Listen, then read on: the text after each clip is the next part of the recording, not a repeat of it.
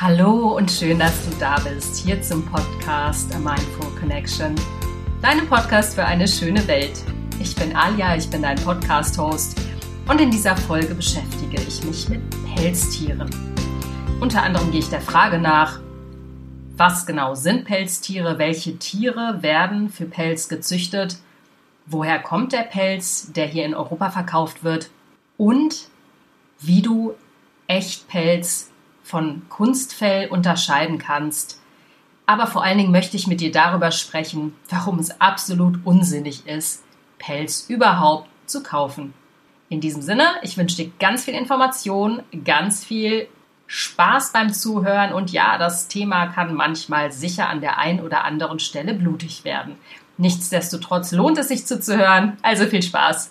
Ich habe in meiner letzten Podcast-Folge über die neueste Theorie der Corona-Pandemie gesprochen. Und zwar ist ja jetzt die neueste Theorie, dass das Coronavirus auf einer Pelzfarm in China mutiert ist. Wenn du mehr dazu erfahren möchtest, kann ich dir nur empfehlen, in meine letzte Podcast-Folge reinzuhören. Dadurch, dass Pelzfarmen als Ursache herausgefiltert wurden, habe ich mir so den ein oder anderen Gedanken zu Pelzfarmen und Pelztragen generell gemacht – in der letzten Woche und möchte dich natürlich da an meinen Erkenntnissen teilhaben lassen. Ich erinnere mich noch gut daran. In den 80er Jahren, als ich ein Kind war, gab es viele ältere und auch jüngere Damen in schicken Fashion-Pelzmänteln. Und ich war als Kind ja immer schon eine große, große Tierfreundin. Ich habe immer ganz fleißig ein Herz für Tiere gelesen und war natürlich absolut up-to-date, was Tiere anging und wusste natürlich auch, was Pelz ist. Es ist die abgezogene Haut von einem ehemals lebendigen Tier, womit sich irgendwelche feine Damen umhüllen und dieses tote Tierfell an ihrem Körper tragen. Das fand ich damals schon äußerst merkwürdig und ähm, ich kann es bis heute nicht verstehen, wie man überhaupt auf diese absurde Idee kommen kann, Pelz zu tragen. Weder ist es besonders schick, noch ist es besonders schön und der Pelz dient dem einzigen Zweck, den Tieren einen warmen Körper zu verschaffen. Wir brauchen heutzutage überhaupt keinen Pelz. Das ist etwas Steinzeitliches. Damals war es vielleicht in Ordnung, vom gejagten Mammut oder dem gejagten Säbelzahntiger noch das Fell zu verwerten, um selbst warm eingepackt durch den Winter zu kommen. Mittlerweile ähm, ist es einfach ein absolut unnötiges Luxusgut. Und ich erinnere mich auch noch ganz gut daran, so vor ungefähr 10, 15 Jahren habe ich mal mit einem äh, Ex-Freund von mir ein Spiel gespielt. Ich glaube, Therapie hieß das Spiel. Da musste man einige Fragen spontan beantworten. Und eine Frage, die er mir stellte aus diesem Spiel, war, was ist der für dich unnötigste Luxus? Und da habe ich keine Sekunde überlegt. Es ist mir sofort Pelz über die Lippen gekommen.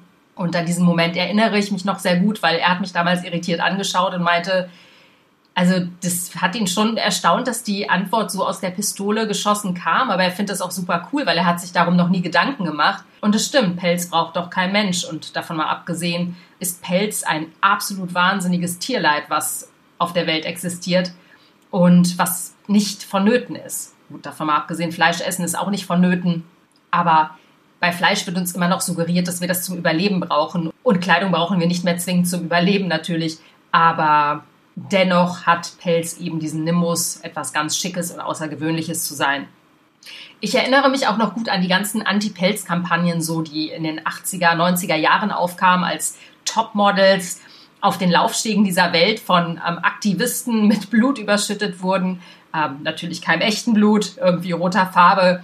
Und äh, diese Farbe dann auf den ähm, zur Schau getragenen Pelzen geschmissen wurde. Das sorgte immer für ähm, riesige Aufschrei in der Modeindustrie und mittlerweile ist es glücklicherweise so, also irgendwas hat es hinterlassen, irgendwelche Spuren, denn Pelz wird von vielen Modeunternehmen, Modemarken kaum mehr verwendet beziehungsweise komplett verbannt, was ich absolut begrüße, weil ich glaube, dass bestimmte Designer, die total in sind, einen großen Einfluss auch auf Kaufentscheidungen haben und es gibt natürlich Designer wie zum Beispiel Stella McCartney, die ja sowieso vegan lebt und äh, im Tierschutz engagiert ist. Die hat seit Ewigkeiten schon kein Leder oder kein Pelz mehr verarbeitet. Sie ist eine ähm, spezielle Ausnahme der namhaften Designer. Es gibt natürlich auch viele andere Designer, die jetzt so nach und nach mit ins Boot gesprungen sind und sich das Tierwohl-Label quasi auf die Fahne geschrieben haben, beziehungsweise sich eben offenkundig gegen Pelz aussprechen. Leder ist nochmal ein anderes Ding. Darüber werde ich nächste Woche sprechen, denn die Lederindustrie ist auch ein ähm, spezielles Ding an sich. Da kann ich dir auch noch ganz viele Irrtümer nennen, ähm, denen ich auferlegen bin, so in den letzten Jahren. Aber mein Thema heute ist Pelz. Also, Pelz ist A, ein unnötiges Luxusgut, B, völliger Schwachsinn und C, verursacht Pelz ein unfassbares Leiden bei unterschiedlichsten Tierarten und wenn du dich immer schon mal gefragt hast, aus welchen Tieren Pelz hergestellt wird oder was für Tiere hauptsächlich zur Pelzherstellung verwendet werden, verwendet in Anführungsstrichen, dann spitze jetzt die Ohren und lausche meinen blutigen Erzählungen. Nein, so blutig sind sie nicht. Ich bemühe mich, relativ neutral zu sprechen, aber du kennst mich und ja, mein Herz blutet. Insofern kann es auch sein, dass das ein oder andere blutige Wörtlein fällt. Also, welche Tiere sterben für Pelz? In der Regel wird Pelz für Accessoires oder für Bekleidung genutzt und am häufigsten werden Nerze und Füchse ihrer Fälle wegen getötet. Zum Beispiel gibt es eine Statistik, ich glaube vor drei oder vier Jahren wurden weltweit über 55 Millionen Nerze für die Pelzproduktion gehäutet. Weitere Tierarten, die wegen des internationalen Pelzhandels leiden, sind zum Beispiel Marderhunde, Marderhunde sind ja quasi die Quelle der Corona-Pandemie, beziehungsweise wurde das jetzt als Ursache für das Entstehen der mutierten Corona-Variante herausgefunden, also Marderhundfarmen in China. Waschbären werden getötet für ihr Pelz, Chinchillas, Wiesel, Eichhörnchen, auch Schafe, wobei ich Schafe hier gerne in Klammern setzen möchte, weil Schafe sind eben keine Wildtiere. Luchse, auch Hunde und Katzen in China, Robben, Nutria, Kojoten, Kaninchen, ähm, Biber, Bisamratten und Zobel werden für die Pelzproduktion gehäutet. Und wenn du dir schon immer mal gedacht hast, dass du safe bist, wenn du europäischen Pelz kaufst, dann hast du dich getäuscht. Ganz viele dieser tollen Bommel, die viele Leute heutzutage an den Jacken oder an den Mützen tragen, sind Echtpelz aus China. Und ähm, worauf ich eigentlich hinaus will, ist eben, dass die Tierschutzstandards in allen Ländern absolut anstößig und artenwidrig sind. Da ist es egal, ob der Pelz aus China oder aus Europa kommt. Denn viele haben bei Pelzfarmen vermutlich so China im Blick. Durch die Corona-Pandemie ist ja auch aufgekommen oder mehr in die Öffentlichkeit geraten, dass die größten Nerzfarmen tatsächlich in Europa sind, nämlich in Dänemark. Wenn du dich erinnerst, ich habe darüber auch mal eine Podcast-Folge gemacht, dass das Coronavirus in den Nerzen dieser Pelzfarm mutiert ist, wieder zurückgesprungen sind auf die Mitarbeiter der Pelztierfarm und deswegen sind die Tiere zuhauf zu Millionen gekeult worden. Gekeult ist ein Euphemismus, also eine Wortverschönerung für bestialisch umbringen. So viel nur dazu. In Europa sind Pelzfarmen immer noch gang und gäbe. Das heißt, woher kommen jetzt die Pelze genau? Über 50 Prozent der weltweit gehandelten Pelze stammen tatsächlich aus Europa. Und bei Nerzen liegt der europäische Marktanteil sogar bei 85 Prozent. Wie ich gerade sagte, gerade in Dänemark, in Finnland, also in den skandinavischen Ländern, gibt es extrem viele Pelzfarmen, vor allen Dingen Nerzfarmen. Aber auch Nordamerika und natürlich China haben zahlreiche Pelzfarmen. Zu den Tierschutzstandards kann man sagen, dass jedes Land natürlich eigene Gesetze und Verordnungen hat, um die Haltungsbedingungen von Tieren auf Pelzfarmen oder auch bei der Pelzjagd zu regeln. In China gibt es aber gar keine Standards. Es gibt keine Tierschutzstandards, weder bei Wildtieren noch bei sogenannten Nutztieren. Ähm, nichtsdestotrotz, um China so ein bisschen jetzt aus dem Fokus zu nehmen, viele Pelzfarmbetreiber halten sich überhaupt nicht an Mindeststandards. Denn die Mindeststandards sind davon mal abgesehen sowieso total artwidrig, weil wir reden hier über Wildtiere, wir reden nicht über domestizierte Tiere. Und die Betriebe werden auch vom Staat kaum kontrolliert. Zum Beispiel in Finnland, das gehört in Europa zu den führenden Pelzherstellern. Da sind vom Veterinäramt die Kontrollen nach und nach in den letzten Jahren massiv gesunken und mangelnde Umsetzung der Tierschutzgesetze wurden zwar beanstandet auf dem Papier, aber die Summe der staatlich kontrollierten Betriebe sinkt kontinuierlich. Zum Beispiel, während vor 20 Jahren noch im Schnitt um die 150, 200 Pelzfarmen kontrolliert wurden im Jahr, In Finnland waren es vor drei, vier Jahren nur noch ungefähr 25 Betriebe. Da sieht man schon, und das ist leider auch bei der Massentierhaltung genau das Gleiche, das Veterinäramt ist in den Klauen des Staates, der Politik, der Lobbyisten. Tiere gelten einfach nichts, ob wir sie nun auf dem Teller liegen haben als totes Stück Fleisch oder ob wir sie an unserem Körper tragen.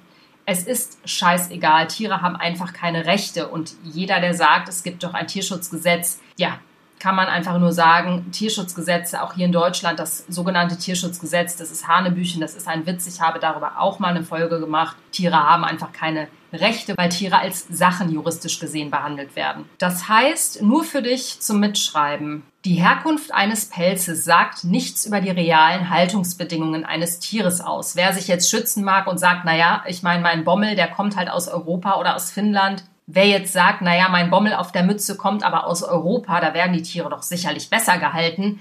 Oder es gibt auch Marketing-Label, die heißen Origin Assured, also die Herkunft gesichert. Das besagt gar nichts. Das sind selbst eingeführte Marketing-Label der Pelzindustrie. Dieses Marketing-Label verweist lediglich auf existierende Verordnungen und Gesetze, aber ohne deren Einhaltung oder das Tierwohl zu beachten. Es ist also wie immer Augenwischerei. Da muss man ganz, ganz wach und achtsam sein, Leute. Echt wirklich. Das ist total wichtig, dass man da wirklich mit offenen Augen durch die Welt rennt. Ich meine, ich gehe davon aus, dass du sowieso kein Pelz oder kein Leder trägst. Aber es ist mir jetzt ein großes Anliegen, über die Pelzindustrie zu sprechen, weil ich mir darüber relativ wenig Gedanken gemacht habe. Einfach aus dem Grund, weil ich noch nie Pelz getragen habe und das so für mich die unsinnigste Erfindung überhaupt ist. Aber es lohnt sich da nochmal tiefer zu tauchen und zu gucken, was passiert hier eigentlich, auch rechtlich gesehen. Zu den Haltungsbedingungen der Tiere, ja, was soll ich dazu groß sagen? Also das ähm, treibt einem wirklich die Tränen in die Augen. Es handelt sich um Wildtiere. Das ist das allererste, die gehalten werden. Welche Tiere es sind, habe ich ja schon vorhin erwähnt. Und Zoologen an der Universität Oxford haben in Studien, zum Beispiel mit Nerzen, festgestellt, dass diese Wildtiere auch nach Generationen in Gefangenschaft immer noch nicht domestiziert sind. Das heißt, die Tiere gewöhnen sich nicht daran, gefangen zu sein. Diese Tiere haben Bedürfnisse. Jetzt zum Beispiel, um bei dem Beispiel von Nerzen zu bleiben, diese Tiere haben das Bedürfnis zu schwimmen. Die haben Schwimmhäute, können sie natürlich nicht ausüben. Und das ist zum Beispiel auch mit ein Grund, daran möchte ich gerne noch erinnern, als diese Nerze in Dänemark gekeult wurden, weil das Coronavirus in ihnen mutiert ist, wurden diese Nerze, dazu komme ich aber gleich, vergast. Das Problem bei Nerzen ist, es sind Schwimmtiere, das heißt, die können 30 Minuten die Luft anhalten. Wenn sie also so lange die Luft anhalten unter Wasser können, ist es klar, dass wenn sie vergast werden sollen, dass sie nicht nach 15 Minuten zwingend erstickt sind. Wäre das nicht schon schlimm genug, werden diese Tiere meistens halb bewusstlos rausgeholt und gehäutet und ähm, leben noch während ihrer Häutung. Dazu komme ich aber gleich. Ich möchte nur sagen, dass Wildtiere auch genauso wie unsere sogenannten Nutztiere natürlich spezielle Bedürfnisse haben, ja. Die haben eine ganz eigene Art und Weise zu leben. Die leben entweder in Gruppen oder haben eben diese Bedürfnisse, ins Wasser zu gehen. Sie haben die Bedürfnisse, einen Bau zu buddeln, ähm, Futter zu suchen, ihre Verhaltensweisen auszuleben. Und das wird ihnen natürlich gerade auf Pelztierfarmen absolut verwehrt. Um möglichst billig zu produzieren, werden Nerze, Füchse oder Marderhunde natürlich in winzige, karge und verdreckte Drahtgitterboxen gepfercht, in denen sie sich kaum bewegen können und immer nur diese Gitterstäbe unter ihren sehr empfindlichen Pfoten spüren. Die Tiere werden gezwungen, ihr ganzes Leben im Geruch ihrer eigenen Exkremente zu verbringen und sie haben auch keinerlei Möglichkeit, nicht nur ihre Verhaltensweisen auszuleben, sondern natürlich auch ihre sozialen Verhaltensweisen, also in Kontakt zu Artgenossen auszuleben. Das heißt, beispielsweise Füchse können für ihre Familien keinen Bau buddeln, Nerze, wie gesagt, nicht schwimmen und Marderhunden bleibt eben die Futtersuche in ihrem Revier verwehrt. Diese artwidrige Haltung auf Pelzfarmen führt natürlich dazu, dass diese Tiere oftmals schwer traumatisiert sind, dass sie anfangen, sich selbst zu verstümmeln vor lauter Frustration. Die fügen sich selbst Bisswunden an Haut, Schwänzen und Füßen zu. Manchmal werden sie zu Kannibalen, die ihre Artgenossen im Käfig und auch ihren Nachwuchs auffressen. Äh, die werden verrückt in diesen Käfigen. Die Tiere werden verrückt. Andere bewegen sich verzweifelt im Kreis, die entwickeln eben diese Stereotypien oder nagen stundenlang an den Gitterstäben ihrer Käfige. Das heißt, diese monotonen Lebensbedingungen oder Aufbewahrbedingungen, weil mehr ist es nicht, die Tiere werden aufbewahrt bis zu ihrem sicheren Tod, führen die Tiere in den Wahnsinn. Und man könnte fast sagen, der Tod ist die Erlösung, aber das ist eigentlich schwarzer Humor, weil es Wahnsinn ist, dass sowas überhaupt existiert, dass sowas barbarisches, archaisches, altmodisches existiert, weil irgendwelche Vollpfosten glauben, sie müssten Pelz tragen. Ich verstehe es nicht. Das heißt, ist der Tod die Erlösung? Ich glaube, der Tod selber erlöst die Tiere auf jeden Fall von ihrem erbärmlichen Leben. Aber bevor sie zu Tode kommen, ist es noch ein qualvoller und langer Weg. Die Tötungsmethoden sind nämlich auf der ganzen Welt barbarisch und vor allen Dingen nicht immer wirkungsvoll. Wir reden hier von einer Pelztierfarm. Im Vordergrund steht der Konsum, also die Kohle. Das heißt, was ist der Fokus der Pelztierfarmzüchter? Dass der Pelz unversehrt bleibt. Das heißt, die Nerze werden zu Dutzenden in Kisten gestopft und mit heißen, ungefilterten Auspuffgasen, zum Beispiel aus Lkw-Motoren, vergast. Und diese Auspuffgase töten meist langsam und unzuverlässig. Ja, das heißt, habe ich ja gerade erklärt, die Nerze sind Schwimmtiere, die können den Atem extrem lange anhalten und sterben häufig nicht bei der Vergasung, denn Zeit ist Geld und natürlich lassen die die Tiere nicht so lange in diesen Boxen, wo sie vergast werden, bis alle Tiere mausetot sind. Oft kommen eben Tiere wieder zu Bewusstsein, während sie gehäutet werden. Und was das heißt, das kann man sich, glaube ich, nicht in den schlimmsten Vorstellungen ausmalen, wie schmerzvoll das ist. Ein kleiner Ausflug am Rande. Dir ist sicher schon mal der Film Earthlings, also Erdlinge, über den Weg gelaufen. Das ist eine zweieinhalbstündige oder zweistündige Dokumentation, gesprochen von Joaquin Phoenix. Und ähm, da wird gezeigt, wie Tiere leiden unter dem Menschen, also entweder als Zirkustiere oder weil sie gegessen werden oder eben auch, weil sie gehäutet werden, beziehungsweise weil ihr Pelz benutzt wird. Und es gibt ein Bild und dieses Bild hat mich nie verlassen. Ich habe diese Dokumentation vor acht Jahren geguckt und dieses Bild hat mich erschaudern lassen. Es ist ein weißer Fuchs gewesen, der liegt gehäutet auf einem Haufen von gehäuteten anderen Tieren und dieser Fuchs ist bei Bewusstsein. Er guckt in die Kamera, diese großen, großen, feuchten Augen, die völlig verständnislos gucken und überhaupt nicht wissen, was passiert. Dieses Bild hat sich mir so eingeprägt. Dieses gehäutete Tier, gehäutet für einen absoluten Wahnsinn, welches wieder zu Bewusstsein gekommen ist. Und ähm, so geht es wie diesem Fuchs ganz, ganz vielen Tieren, ganz vielen Pelztieren. Viele werden ähm, auf einem Haufen gesammelt und die Tiere, bei denen der Tötungsversuch eben fehlgeschlagen ist, die liegen lebendig und keuchend inmitten ihrer toten Artgenossen und bei manchen Tieren schlägt das Herz noch mehrere Minuten, nachdem ihnen die Haut abgezogen wurde. Ich weiß nicht, wie es dir geht. Ich habe einen unglaublichen Kloß im Hals und wieder steigen mir Tränen in die Augen, weil ich dieses Bild von diesem Fuchs vor Augen habe, weil ich parallel jetzt hier auch recherchiert habe und ganz viele furchtbare Bilder gesehen habe. Ähm, ich verstehe uns nicht. Ich verstehe uns Menschen einfach nicht. Ich verstehe dieses unbewusste Verhalten nicht. Ich verstehe nicht, dass man seinen Geist so von der Wahrheit abkoppeln kann. Und ich verstehe nicht, wie man sich so von seinen eigenen Gefühlen und Empfindungen abtrennen kann, dass man tatsächlich glaubt, Pelz tragen sei in irgendeiner Form okay. Ein paar gute Nachrichten. Ähm, einige Länder haben Pelzfarmen bereits verboten. Und äh, das liegt ganz stark an der Bevölkerung, die sich gegen Pelze ausspricht. Die Zucht von Pelztieren ist zum Beispiel in Österreich, Großbritannien, Slowenien, Kroatien, Luxemburg, Serbien, Tschechien verboten. Äh, die Situation in Deutschland ist wie folgt. Im Mai 2017 konnte ein wichtiger Teilerfolg für Tiere auf Pelzfarmen in Deutschland erzielt werden. Und äh, die Nachzucht und das Vergasen von Nerzen ist nicht mehr rentabel in Deutschland, ja, weil hier gibt es auch zu viele Menschen, die eben keine Lust auf Pelztragen haben, glücklicherweise. Und ähm, im März 2019 schloss die letzte Pelzfarm in Deutschland ihre Pforten. Das ist extrem zu begrüßen. Nichtsdestotrotz muss man sagen, dass trotzdem Deutschland sehr viel Pelze importiert aus dem Ausland. Also es ist auch so ein bisschen Augenwischerei an der Stelle.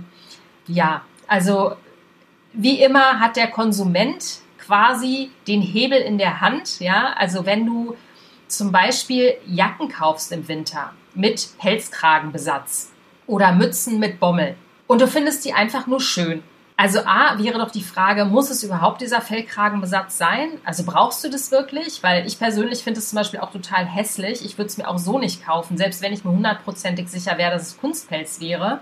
Und B ist dann die Frage, wie kannst du denn dann, wenn du das unbedingt brauchst, ja, nochmal der Appell an dich, du brauchst es nicht unbedingt, bitte kaufe das einfach nicht. Das ist das Allereinfachste und Allerklügste, Allerbeste, was du diesen armen Tieren zugutekommen lassen könntest. Nichtsdestotrotz, wenn du unterscheiden möchtest zwischen Kunstfell und Echtpelz, dann habe ich jetzt ein paar tolle Tipps für dich auf Lager, wie du ausschließen kannst, dass das Fell von Pelzfarmen bzw. Pelztieren kommt. Der erste Tipp, wie du Echtpelz erkennen kannst, egal was auf den Labels steht, ganz wichtig, selbst wenn da steht Kunstfell, glaube das nicht unbedingt, denn das Fell von Marderhunden zum Beispiel wird so billig gehandelt, dass es fast schon billiger ist, echt Pelz zu benutzen, als Kunstfell herzustellen.